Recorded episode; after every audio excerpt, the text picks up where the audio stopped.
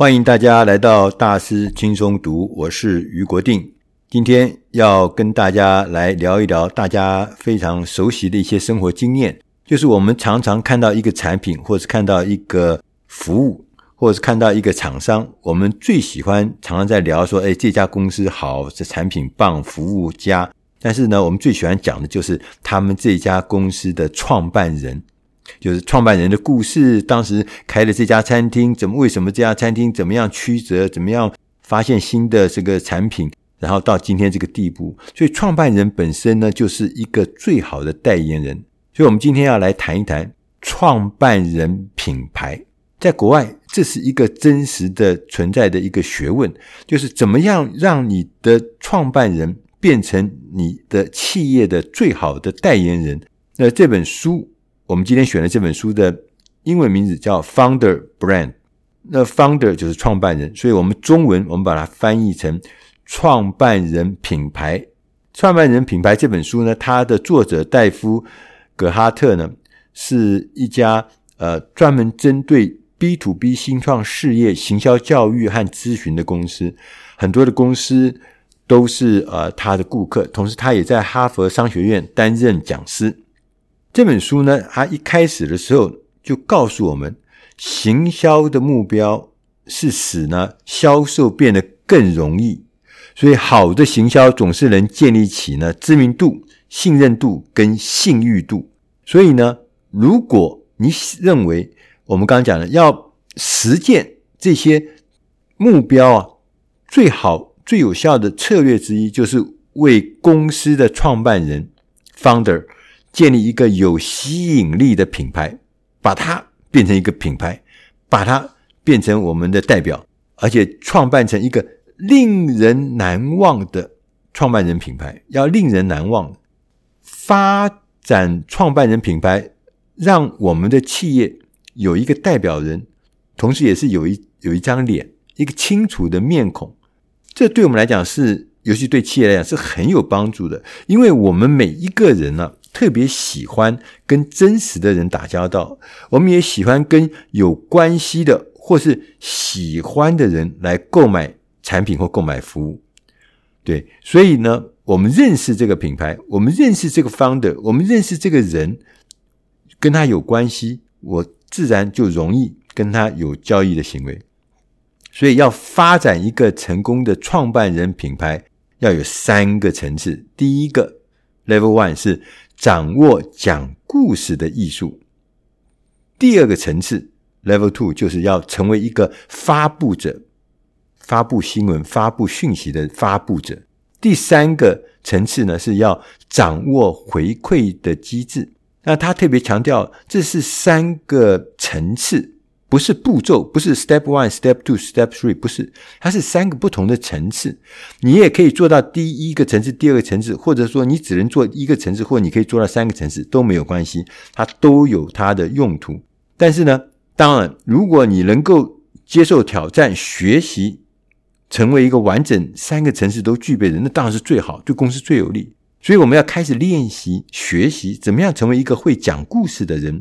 成为一个发布者，同时最后呢，我们要成为一个掌握回馈机制的人。那我们来看看这三个层次是什么事情呢？第一个，他说，掌握讲故事的艺术。故事啊，就是让大众受众建立关系最好、最快速、最简单的方法。大家都喜欢听故事嘛，大家。讲一些很严肃的事情就听不太进去，但是讲故事那就引人入胜。所以要建立一个吸引人的创业者的品牌，就要成为一个要让这个创办人呢，他变成一个讲故事的高手。那讲故事要怎么能？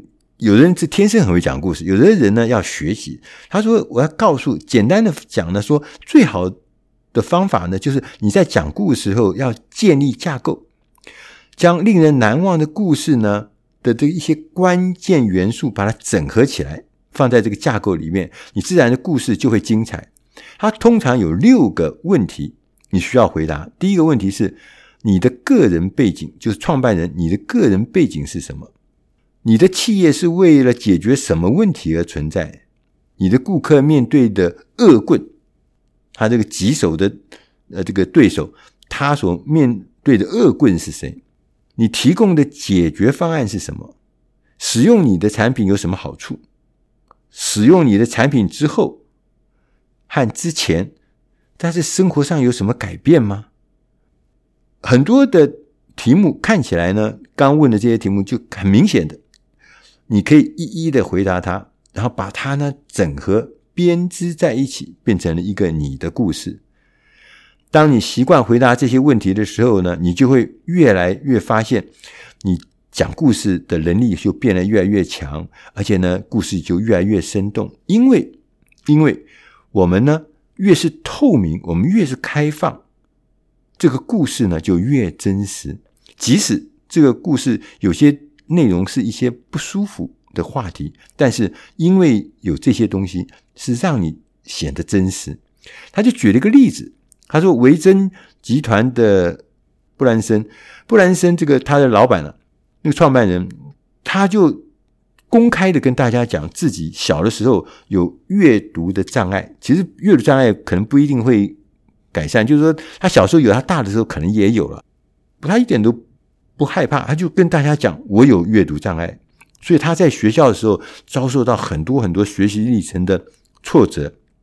当人们听到这个事情的时候，大家认同这一点，他们就更愿意要跟这个维珍集团布兰森的服务来购买他的服务，购买他的产品。为什么？因为它是真实存在的。它不是像是那种假的，像天上的看起来像神仙一样的这个，这个所有的这个优点都在他身上，完全没缺点，那是假的。所以这样子真实有缺点的人反而是很好。大家最近都很忙，每个人都忙得要死，所以说你要讲故事的时候，一定要讲一个简单的、摘简单的、精要的，不要啰啰等那些东西啊，大家听得头昏脑胀。所以他也讲说，他说你要用精简的描述来描述你的产品或你的服务。他也许可以说，第一个你要描述你要解决的问题。他就说，譬如说他讲一个句型说，你知道如何怎么样怎么样怎么样吗？你知道吗？那个你知道意思就是什么？就是告诉说你要解决一个什么问题。接着你也可以讲说你要。描述旧的方法跟你的新方法有什么不一样？他就告诉人家说：“哎，你应该要一改过去的种种的做法。也许我们现在在使用的是另外一种什么什么什么的方法。那这样这样子的语句呢，就会让人家情境哦，对对对，前后比较。同时呢，第三个，你的产品或是你的品牌的名称是什么？那这个是第三段。”你要跟人家说，我们称这样子的服务叫什么什么什么，叫什么什么品牌，叫什么什么产品。那透过这样的框架，你会提供的情境脉络，你也可以吸引顾客的好奇，然后呢，可以开始跟他展开对话。第二个层次呢，就是要成为一个发布者。所谓发布者，就是说你不是只有讲故事哦，你还要变成一个媒体的发布者，就像媒体一样，就是我们。为我们的利基市场 （niche market），我们在利基市场里面要建立一个媒体的公司，就是说我们在这个市场里面，我们要取得发言权，我们要取得说明权，我们要取得解释权。我们不只是一个卖东西的，而我们在这里面是有发言权的。所以呢，建立自己的社群媒体或 podcast、podcast 的都可以。让你从一个创办人转变成一个小型的自媒体或者小型的媒体公司。那透过社群媒体或者是 Podcast 的呢，你可以控制你要讲什么内容，控制时间，什么时候讲，控制地点在什么地方说，跟原因。所以呢，你会在你的 niche market 利基市场里面拥有一个强大的故事。如果你这样子。而且还源源不断会加强那个故事，有新的东西跑出来，你会变得很强大。第三个层次是说要掌握回馈的机制，这听起来你就说我们会讲话也变成一个发布者的时候，接着你要认知哦，社群媒体对一个品牌的真正价值，不是因为它推广的力量或者它行销的工具，不是哦，它是一个获得回馈的地方。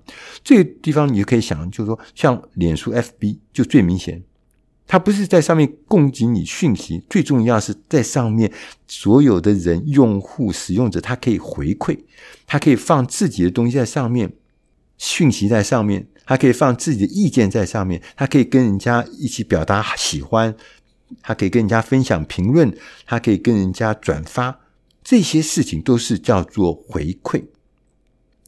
当我们有这个回馈机制的时候，你的顾客会告诉你未来你应该要怎么做。对，同时呢，你也可以透过这样的回馈机制，跟你的顾客建立起直接的关系，这太重要。我们通常的都是单向的，就我卖东西给你，我告诉你什么讯息，然后你就买，这样子就买完就结束。现在不是，我们必须要有互动，我们要建立直接的关系，我们可以很清楚的知道你喜欢什么，你不喜欢什么，然后当然。也许你现在想起来说啊，这个不管是喜欢或转发的话，转发多少啊，数量，这跟收入有关系吗？他说，短期之内也许不是有立即的关系，但是你可以了解，你可以了解大家人们对你的产品到底是喜好到什么程度，这是一个很理想、很重要的参考、参考、参考的依据了哈。那同时，他也告诉我们。我们在这个参考的时候呢，我们要弄清楚有哪一些衡量的关键指标。这些关键的衡量指标呢，包含关注者有多少人在看、听、读你的东西，有多少人是对你的内容发表评论，这就参与度。前面讲的叫关注者，有多少人在看你；第二个就是有多少人在对你的内容。发表评论，就他参与度怎么样？第三个是自来客，有多少人新加入的人，他订阅你的内容啊、然后呢，甚至呃收听你的 podcast 或其他内容，他们越来越多的人加入你的这个嗯社群里面，这些指标是可以验证你正在推出的产品是一个人们重视的优质的内容，可以使这些指标呢来指导我们。